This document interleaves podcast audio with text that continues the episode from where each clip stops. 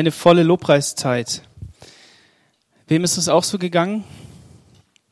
Da waren so viele Dinge drin, die Gott heute Morgen einfach in unsere Mitte stellt. Ihr seht hier die erste Folie. Luther, das ist der Aufhänger für das, was ich heute auf dem Herzen habe, euch weiterzugeben.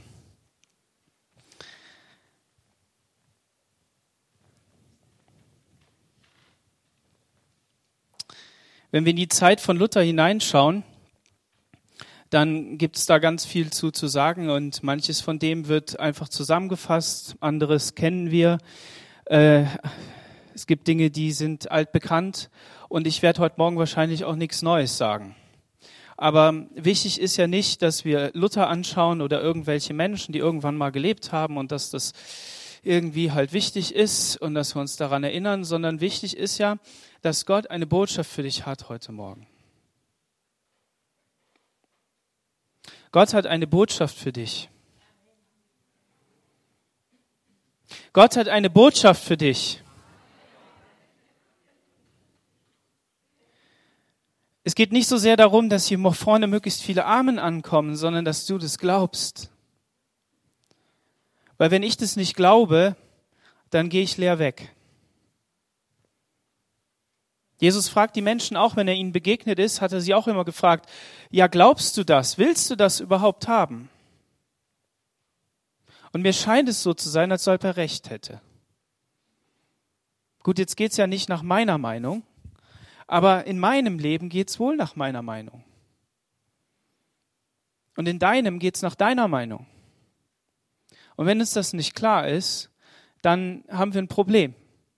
Dann sind nämlich immer alle anderen schuld und äh, wir wundern uns, dass, dass das Glas immer halb leer ist und äh, dass wir nicht genug haben. Aber Gott hat genug für dich. Und er will dir geben, er will mir geben, aber wir müssen es irgendwie begreifen. Nicht so sehr begreifen in der Fülle, nicht so sehr begreifen in der Vielfalt, sondern wir müssen es im Glauben ergreifen, sagt die Bibel. Ist es so? Ja.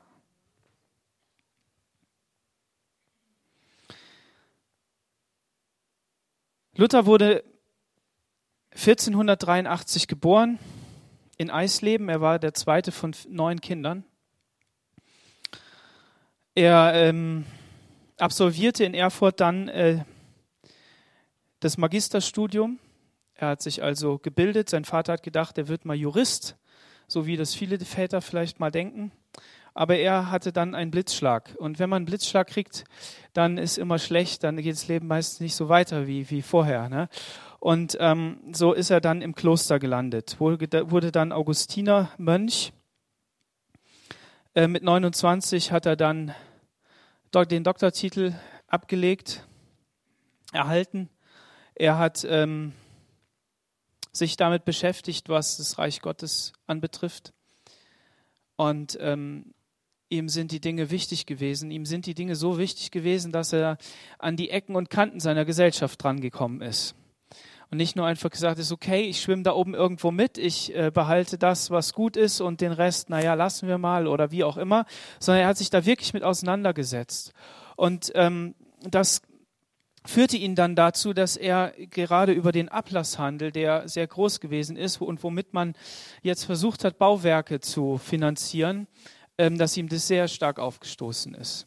Ähm, wer nicht weiß, was der Ablasshandel ist, im Grunde genommen ist es nichts anderes als die Bezahlung für deine Sünden. Du zahlst Geld und wenn diese Münze eben halt in dem Kasten klingt, deine Seele in den Himmel springt. Ne? So waren die Leute oder so wurde denen das verkauft. Ja, und es war ein Geschäft.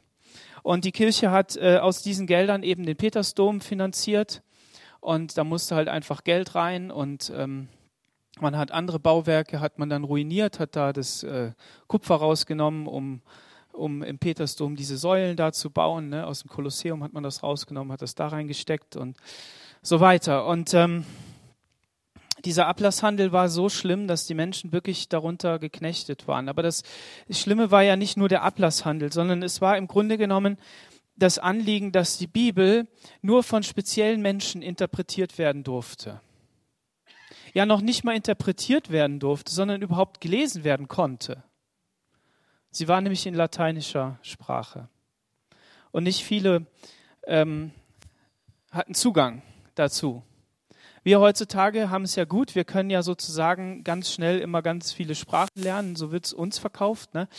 Wir haben das Internet und es ist ja wirklich wahr, wir brauchen ja nur Google zu fragen, dann übersetzt uns das Ding das und immer besser und so weiter. Also ist richtig gut. Ja, wir leben in einer privilegierten Zeit äh, die damals nicht. Die hatten kein Internet und die hatten auch noch nicht mal irgendwie schriftlich äh, etwas, was gedruckt worden ist, zumindest am Anfang.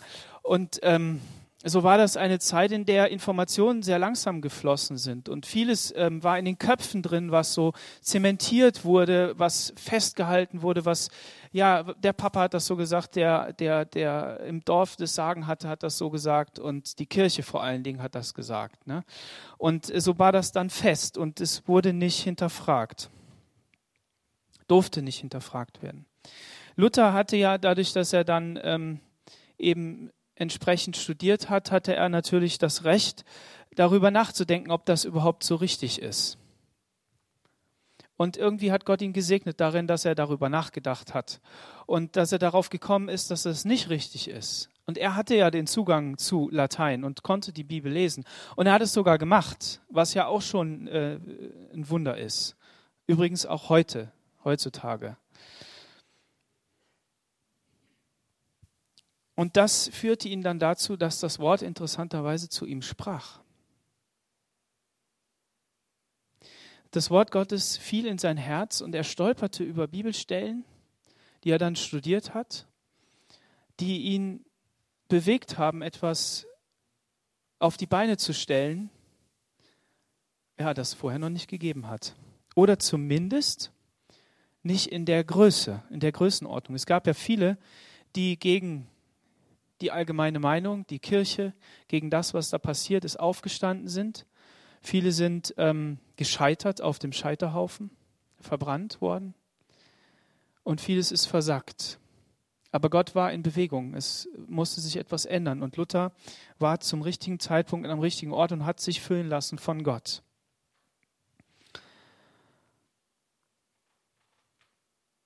Und wenn ich über die Gemeinde nachdenke, dann muss ich sagen, gibt es ganz vieles, was man über die Gemeinde sagen kann.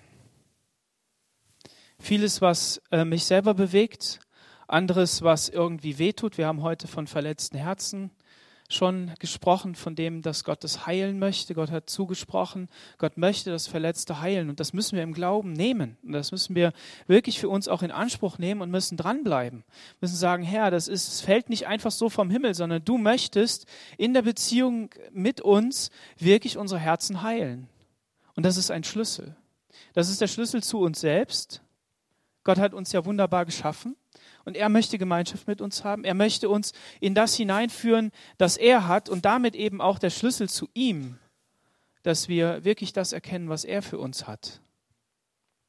Und wenn ich darüber so nachdenke, dann gibt es da eben viele Dinge, die ich hier lernen konnte, die ich, ähm, die ich äh, verstehen lernen durfte, wo ich mein Horizont wirklich erweitert wurde und wo ich merken konnte, Gottes Reich ist so vielfältig. Äh, da gibt es eine witzige Anekdote. Sibylle, sei mir nicht böse, aber ich muss es halt einfach erzählen.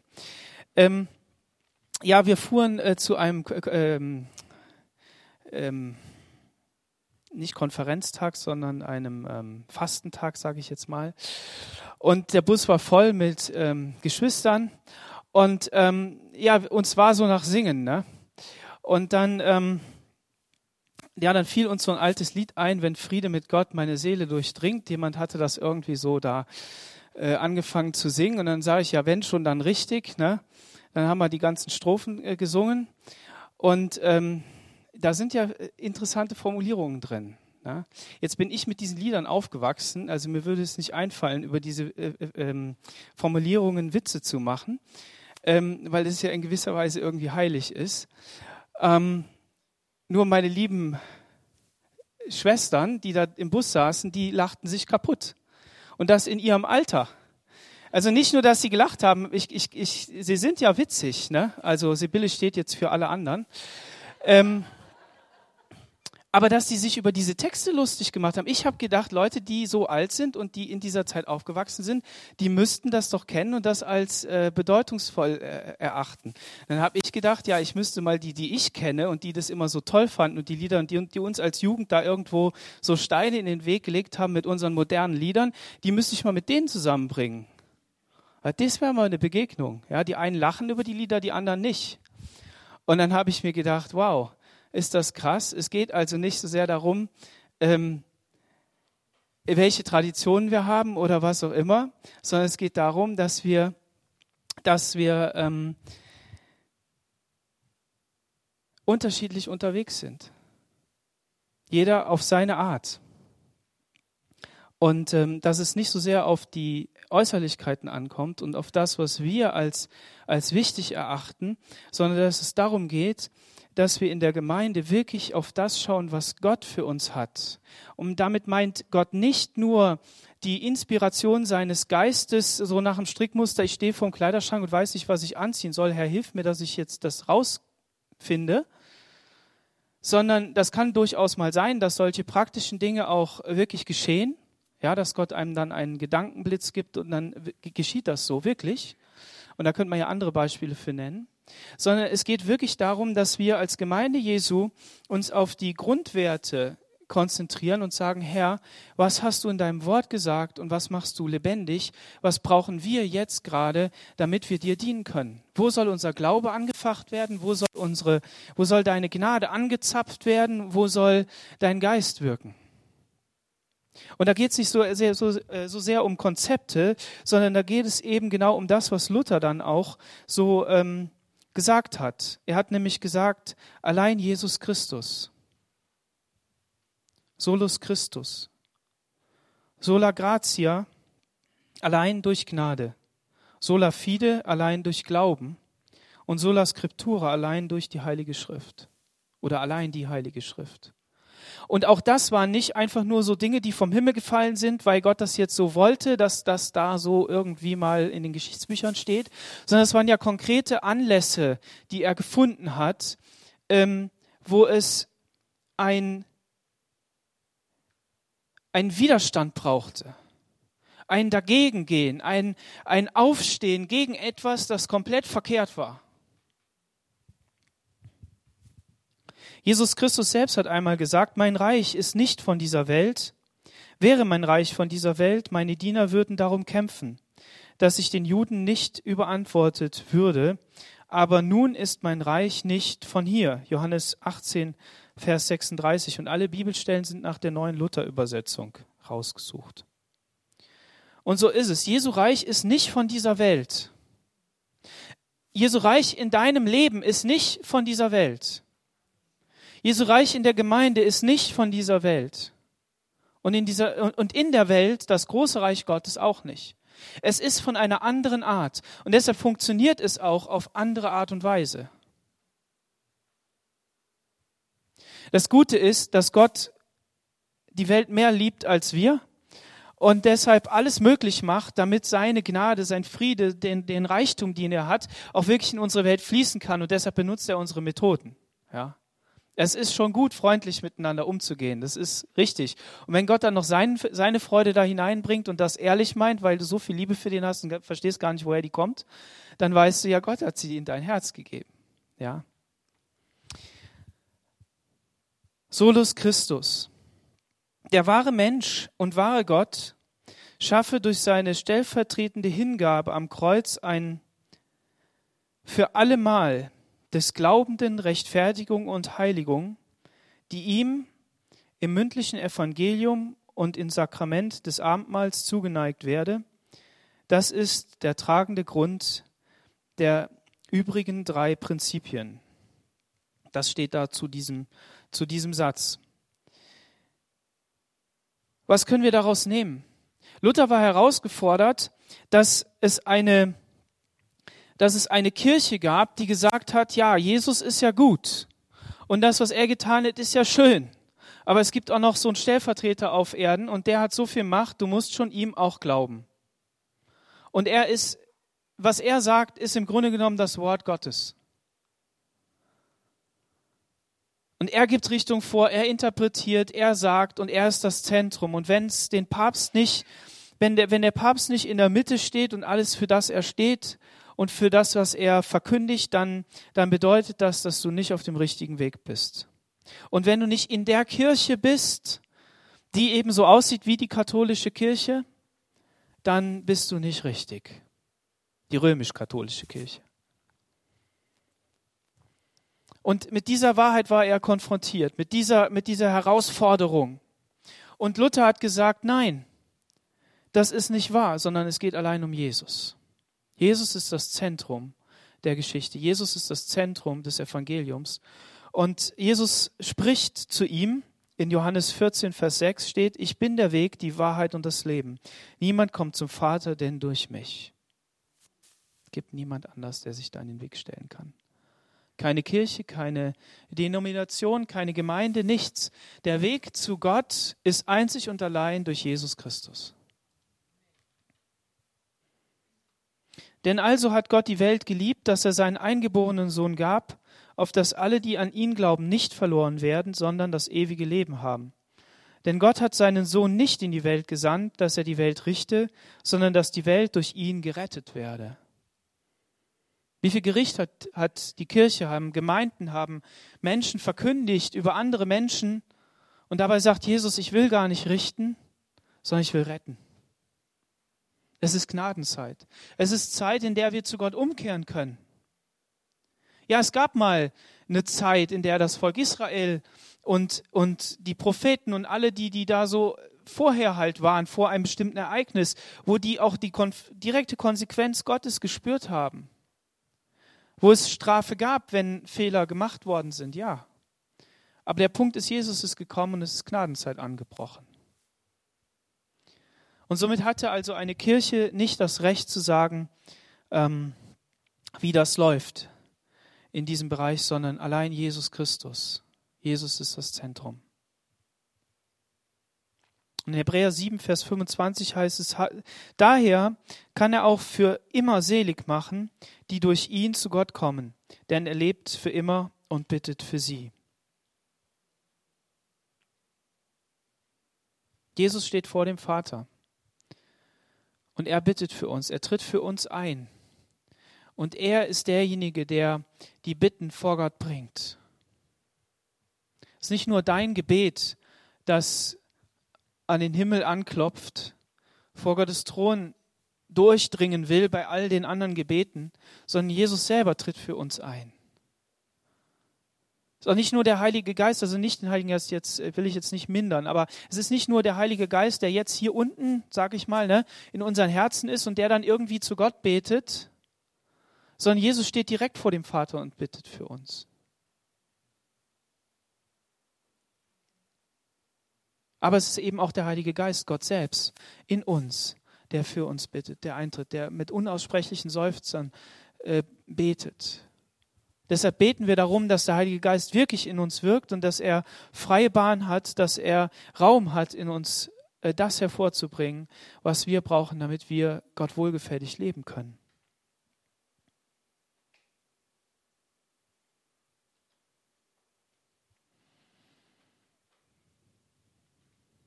Im 1. Korinther 2, Vers 1 heißt es, auch ich, meine Brüder und Schwestern, als ich zu euch kam, kam ich nicht mit hohen Worten und hoher Weisheit, euch das Geheimnis Gottes zu predigen, denn ich hielt es für richtig, unter euch nicht zu wissen, als allein Jesus Christus, ihn, den Gekreuzigten. Wie viele Menschen haben sich schon in den Weg gestellt? Priester, Mönche, Gemeindeleiter, Pastoren, ähm, Hei irgendwelche Heiligen, ähm, irgendwelche Prediger, irgendwelche Leute, die meinten, sie hätten es er ergriffen. Die meinen, wissen, wie, wie es geht und legen Menschen Dinge auf, die gar nicht dahin gehören. Und wichtig ist eben, dass wir unseren Glauben und das, was wir, was wir ähm, leben darin, wirklich auf das Fundament Jesus Christus legen. Jesus Christus, allein er. Und ein zweites, und das haben wir schon besungen, sola gratia, allein durch Gnade. Ohne jedes eigene Zutun werde der Mensch von Gott gerechtfertigt. So steht es in dieser Erklärung dabei.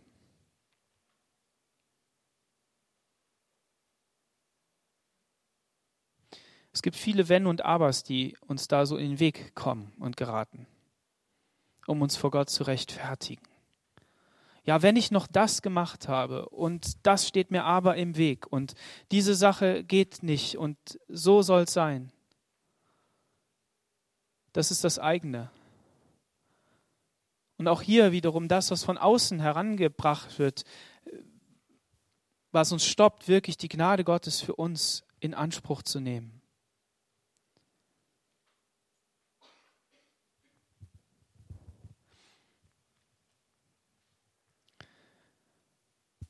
wenn ich meine Kinder so anschaue, dann ähm, gibt es da unterschiedliche Verhaltensweisen.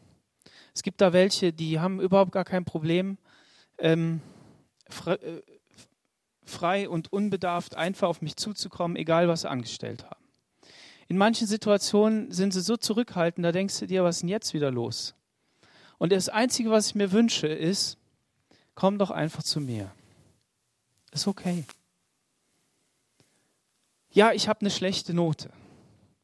Ja, und? Schwierig wird es natürlich, wenn man gar nicht versteht, woher die schlechte Note kommt. Und man dann nachbuddelt und nachfragt und die Lektion nur halb gelernt war und die Vokabeln ja dummerweise nur aus der zweiten Hälfte kamen, ne, in dem Test. Da kann man natürlich nichts machen. Das geht, das geht nicht. Das ist schwierig. Vielleicht ist das mit Gott ja auch schon so. Dass Gott uns herausfordert und sagt, ja, du kannst ja immer zu uns, zu mir kommen. Ich habe Gnade für dich. Ich habe Vergebung für dich. Nur wenn du anfängst zu argumentieren und irgendwie dein, dein, deine Erklärung da aufzubauen, dann wird es schwierig. Weil es steht doch in meinem Wort, wie du dich verhalten sollst was du tun sollst und was du lassen sollst. Aber wenn du einsiehst, dass du das nicht richtig gemacht hast und ja, Mensch, ich habe das echt nicht gelernt. Ich habe das nicht gelernt, es tut mir echt leid. Und du hast ja eigentlich gesagt, ich soll die Dinge auf die Vokabelkarten schreiben ich soll jeden Tag zehn Minuten lernen. Dann sind wir ja schon mal einen Schritt weiter. Und bei Gott ist es doch auch so. Er, er möchte, dass wir mit ihm in Beziehung leben und dass wir uns die Dinge, die, wir, die er uns gegeben hat, wirklich vor Augen führen und dass wir sie Schritt für Schritt lernen und dass der Geist Gottes uns in alle Wahrheit leitet. Jesus sagt, der Geist wird kommen und euch in alle Wahrheit leiten.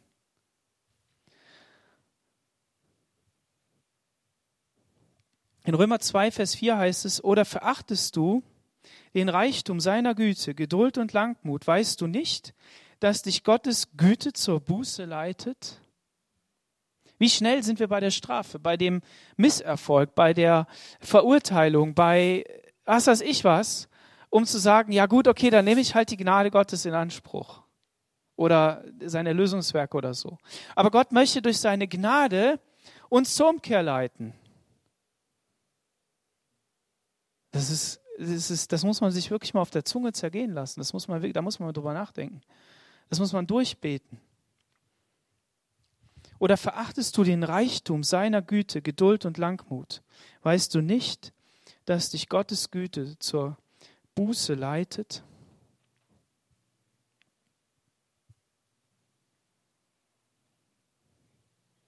Es ist nicht das Abbüßen von Dingen, die uns zu Gott bringen oder die das in Anspruch nehmen, sondern seine Gnade.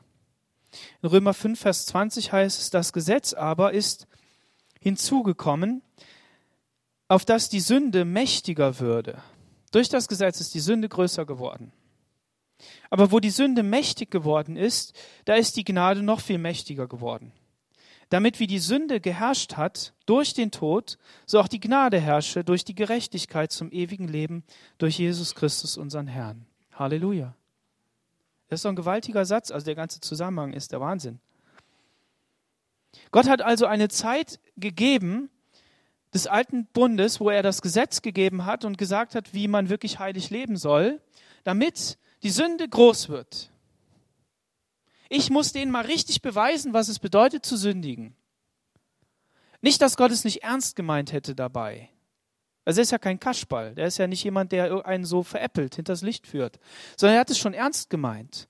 Aber er brauchte trotzdem diesen Weg des Beweises, um zu sagen, ja, und es wird eine Zeit kommen, das hat er ja auch immer wieder durch die Propheten angekündigt und gesagt, ich werde einen schicken und geben, der wird das alles durch sein Werk wegnehmen und dann kann ich einfach Gnade haben. Und da in dieser Zeit, dieser Zeit des alten Bundes, da war ja auch schon vorlaufende Gnade da da hat Gott ja auch immer wieder barmherzig eingegriffen und gesagt, okay, ich will nicht mehr an der Sünden gedenken, ich will nicht mehr das tun. Warum? Weil er auf Jesus Christus geschaut hat. Und wenn dann eine Kirche hingeht, eine Gemeinde hingeht, eine Person hingeht und sagt, na, aber du musst aber trotzdem noch dies und das und jenes, dann sind das Steine in den Weg gelegt. Ja, es kann schon sein, dass, dass du Dinge aus dem Wort Gottes noch begreifen musst und wissen musst, dass das eine und andere verkehrt ist und dass man den Gottes Geist bitten muss, dass er einem das wirklich erleuchtet und, und dass das zu einem wird. Ja, okay, natürlich. Es gibt ja auch Grenzen. Es gibt, kann man nicht einfach nur machen, was man will. Aber gleichzeitig bedeutet das, dass wir in dieser, in dieser Wahnsinnsgnade leben dürfen, dieser unendlichen Gnade. In Römer 2, Vers 8 heißt es, denn aus Gnade seid ihr gerettet durch Glauben. Und das nicht aus euch. Gottes Gabe ist es, nicht aus Werken, damit sich nicht jemand rühme. Denn wir sind sein Werk, geschaffen in Jesus Christus zu guten Werken, die Gott vorbereitet hat, dass wir darin wandeln sollen. Luther hat hier allein aus Gnade eingefügt. Ähm, das steht da nicht explizit so. Aber er musste gegen etwas gegenhalten. Ja? Nämlich, dass man nur aus Grund von Werken gerecht wird. Und ihr wisst ja den Spagat, den wir äh, haben müssen, dürfen, sollen, können, zwischen der Gnade, die Gott hat, und nur aus Glauben gerecht zu werden und gleichzeitig doch, dass da Werke hervorkommen. Denn der Glaube ohne Werk ist tot, heißt im Jakobusbrief. So bedeutet das also, dass wir ein Leben leben sollen, woraus Werke entstehen, die Gott ehren, die Gott wirklich, ähm, die aus Gottes Herzen kommen. Und das sind auch Werke, die vorbereitet sind. In Apostelgeschichte heißt es, als sie aber das hörten, ging es ihnen durchs Herz und sie sprachen zu Petrus und den anderen Aposteln, ihr Männer, liebe Brüder, was sollen wir tun? Petrus sprach zu ihnen, tut Buße und jeder von euch lasse sich taufen auf den Namen Jesu Christi zur Vergebung eurer Sünden, so werdet ihr empfangen die Gabe des Heiligen Geistes.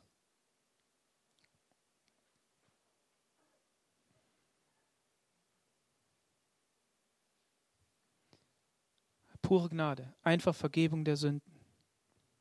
Wenn Menschen zu euch kommen und sagen, ich habe Probleme in meinem Leben, ich habe Schwierigkeiten, dann können wir ihnen sagen, weißt du, komm einfach zu Jesus. Er möchte dir ein neues Leben geben, er möchte deine Sünden vergeben und du kannst neu anfangen. Er möchte dir Kraft geben, durchzustehen. Und das ist diese frohe Botschaft, die wir geben können. Und da sind wir an Jesus Stelle gesandt. Wir sind Botschafter Gottes. Weil wir selber in dieser Gnade leben dürfen. Und dann dürfen wir diese Gnade weitergeben. Das ist ein Privileg. Sola fide, allein durch den Glauben. Die geschenkte, nicht geleistete Annahme Jesu Christi komme unser Heil zustande. In Römer 3 heißt es im Vers 21, nun aber ist ohne Zutun des Gesetzes die Gerechtigkeit, die vor Gott gilt, offenbar, bezeugt durch das Gesetz und die Propheten. Ich rede aber von der Gerechtigkeit vor Gott, die da kommt durch den Glauben an Jesus Christus zu allen, die glauben. Denn es ist hier kein Unterschied, sie sind allesamt Sünder und ermangeln des Ruhmes, den sie vor Gott haben sollen, und werden ohne Verdienst gerecht aus seiner Gnade durch die Erlösung, die durch Jesus Christus geschehen ist. Denn den hat Gott, durch den Glauben hingestellt zur Sühne in seinem Blut, zum Erweis seiner Gerechtigkeit, indem er die Sünde vergibt. Die Sünden vergibt, die früher begangen wurden in der Zeit der Geduld Gottes, um nun in der Zeit seiner Gerechtigkeit zu erweisen, auf dass er allein gerecht sei und gerecht mache den, der da ist aus dem Glauben an Jesus. Wo bleibt nun das Rühmen? Es ist ausgeschlossen. Durch welches Gesetz? Durch das Gesetz der Werke? Nein, sondern durch das Gesetz des Glaubens. So halten wir nun dafür, dass der Mensch gerecht wird, ohne das Gesetz des Gesetzes Werke, allein durch den Glauben. Gott möchte nicht nur, dass wir durch den Glauben dieses Werk ergreifen und dadurch leben und sagen, okay, jetzt passt das ja alles, sondern er möchte durch unseren Glauben in unserem Leben beweisen, dass das so ist.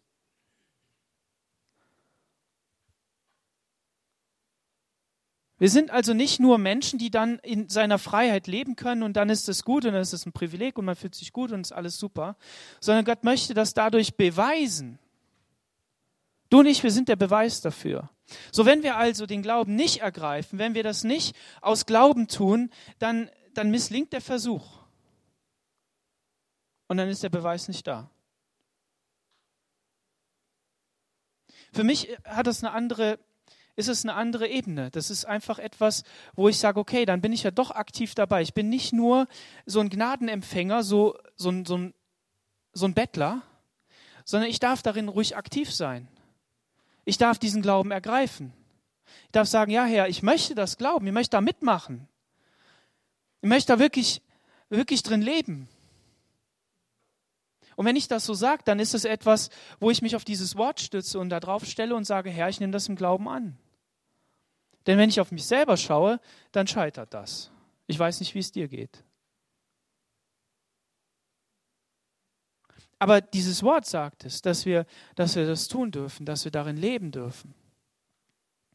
Und deshalb lasst uns das im Glauben ergreifen. Der Glaube allein, allein durch Glauben, nicht durch Werke, diese Errettung.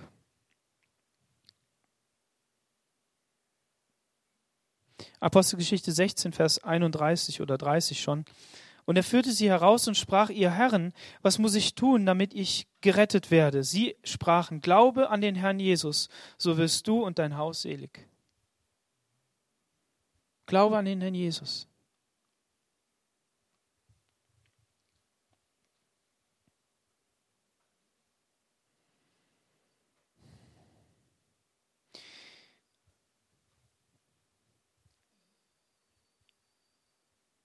Wir brauchen da aber nicht stehen bleiben. Man könnte ja dann sagen, ja gut, und wie, wie lebe ich dann jetzt als Christ? Wie, wie, wie setze ich das denn jetzt alles um? Paulus sagt ja auch noch, dass es Dinge gibt, die sind uns zwar nicht Nütze, aber sie sind nicht Sünde. Ja? Und ähm, der eine tut es und der andere lässt es. Und es gibt da so eine Begebenheit, die, die, ähm, da ist ein Satz drin und die lese, das lese ich auch mal vor. Römer 14, Vers 23.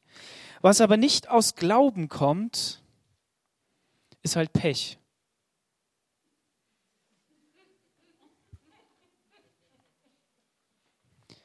Oder misslungen oder ja, verpasst. Oder was würde uns noch alles einfallen? Nein. Was aber nicht aus dem Glauben kommt, ist Sünde. In welchem Zusammenhang hat er das denn gesagt?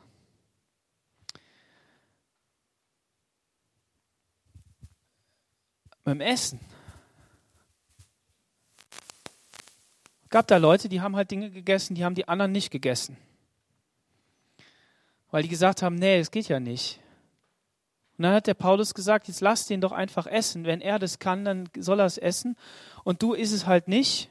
Aber nehmt aufeinander Rücksicht und so. Und denn alles, was ihr aus Glauben tut, das ist gut. Und was ihr nicht aus Glauben tut, ist Sünde.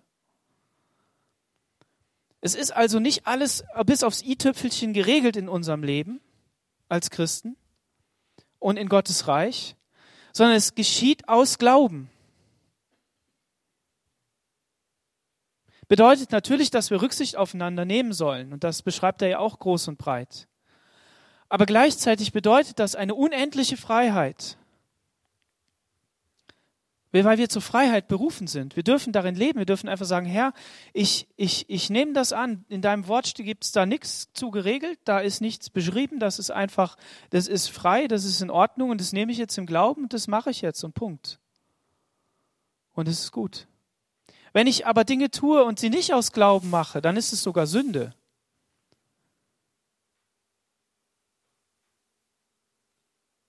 Das bedeutet, dass der Glaube nicht nur ein Teil einer geistlichen Wirklichkeit in deinem Leben ist, sondern dass der Glaube dein Leben wirklich durchdringt in allem. Amen. Das heißt, wir können Gott in alles mit hineinnehmen und sollen das sogar. Und der, der letzte Punkt ist Sola Scriptura. Allein die Heilige Schrift sei die Quelle dieses, diesen Glaubens an und Wissen von Gott und daher der kritische Maßstab allein allen christlichen Redens und Handelns.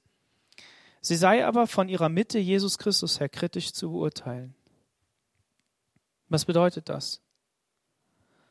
In der damaligen Zeit hat es nicht nur die Heilige Schrift gegeben, sondern es hat die Kirchentradition gegeben, das, was so noch an Überlieferungen und Festlegungen und so weiter dabei war. Und das wurde ebenbürtig mit der Bibel verkündigt. Wenn die Kirche also festgelegt hat, das, dann bedeutete das, sie hat die Bibel so hin interpretiert. Und wenn da der naive Mensch was gesagt hat, dann hieß es, nee, die Kirche hat aber gesagt. Und Punkt. Und seit Luther ist es eben auch so, dass wir in diese Freiheit des Menschen, dass jeder Einzelne selber entscheiden kann, was ist richtig, was ist falsch, hineingehen. Luther hat damit ein neues Kapitel aufgemacht. Weil wenn Gottes Wort durch den Einzelnen gelesen werden kann und interpretiert werden kann und nicht von irgendwem festgelegt wird, wie das zu verstehen ist, vielleicht Erklärungen zu geben, damit du darüber nachdenken kannst und dann deine Meinung bilden kannst und der Geist Gottes dir etwas lebendig macht, ja, okay. Aber wenn dir Dinge im, im Wort Gottes auffallen, die in der Gemeinde schieflaufen, dann musst du was sagen. Aber bitte nicht erst so, wenn es fast überläuft und dann eine Explosion gibt, sondern vorher, zwischen Tür und Angel mal fragen, nachfragen, mal sagen, du sag mal, wie sieht es damit aus? Aber hier an dieser Stelle, in der Zeit, in der er war, war dieses Schriftprinzip nicht da. Konnten die Leute hier auch nicht. Die hatten ja kein Deutsch. Also die hatten ja schon mal keine deutsche Sprache als einheitliche Sprache. Da waren ja noch mehr Leute unterwegs, die irgend so ein Slang gesprochen haben. Gab es viele in Deutschland. Und Luther ist dann hingegangen und hat gesagt, ich gehe mal in die Küche, ne, schaue der Frau da mal aufs Maul und auf den Markt und guck mal, wie die reden. Und jetzt übersetze ich mal. Ne? Der ist dann Junker geworden und hat da so ein bisschen äh, sein, das mal gelernt, ne? hat da den allen so geguckt, wie die das machen. Ne? Hat sich im Biergarten gesetzt und äh, hat sich das angeschaut und dann ist er hingegangen und hat Gottes Wort übersetzt, so wie die Leute reden. Und dann haben sie das durch den Buchdruck, der ja in der Zeit auch gekommen ist, ist das wahnsinnig schnell, hat sich verbreitet für die damalige Zeit. Heute sind wir natürlich noch viel schneller. Und zack, war die deutsche Sprache da. Und Redewendungen finden wir in der Lutherbibel, die uns geprägt haben. Somit ist die Bibel dem deutschen Volk nicht nur als Bibel und Gottes Wort irgendwie wichtig geworden, sondern auch als, als prägende Säule der Gesellschaft. Ja. Im 2. Timotheus Kapitel 3, Vers 16 heißt es, denn alle heilige Schrift von Gott eingegeben ist, nütze zur Lehre, zur Zurechtweisung, zur Besserung, zur Erziehung in der Gerechtigkeit, dass der Mensch Gottes vollkommen sei, zu allem guten Werk geschickt. Und in Römer 10, Vers 11 heißt es, so kommt der Glaube aus der Predigt, das Predigen aber durch das Wort Christi. Jetzt gibt es ja Leute, die sagen, naja gut, mit dem Buch der Bibel kann ich nicht so viel anfangen. Ja? Ich lebe mehr so durch den Geist Gottes und so. Und das ist ja auch nur so ein, so ein Buch. Und dagegen möchte ich sagen, nein, es ist nicht nur so ein Buch. Ja, es wurde mal zusammengetragen.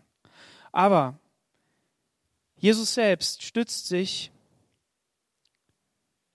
auf das Gesetz und die Propheten, auf das Alte Testament. Er sagt in Matthäus ähm, 22, Vers 40, in diesen beiden Geboten hängt das ganze Gesetz und die Propheten.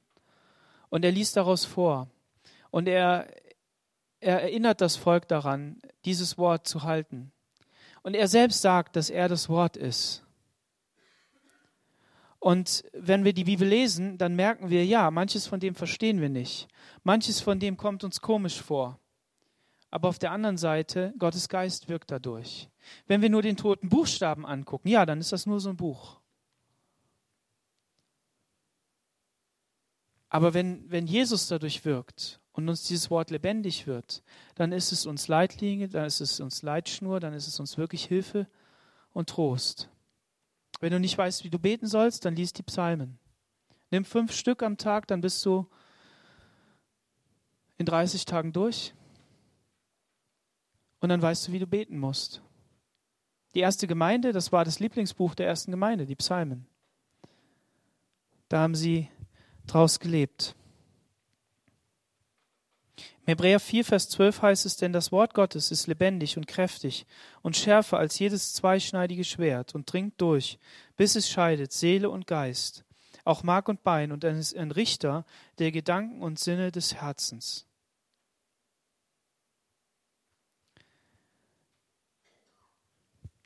Wir haben also jetzt diese vier Punkte.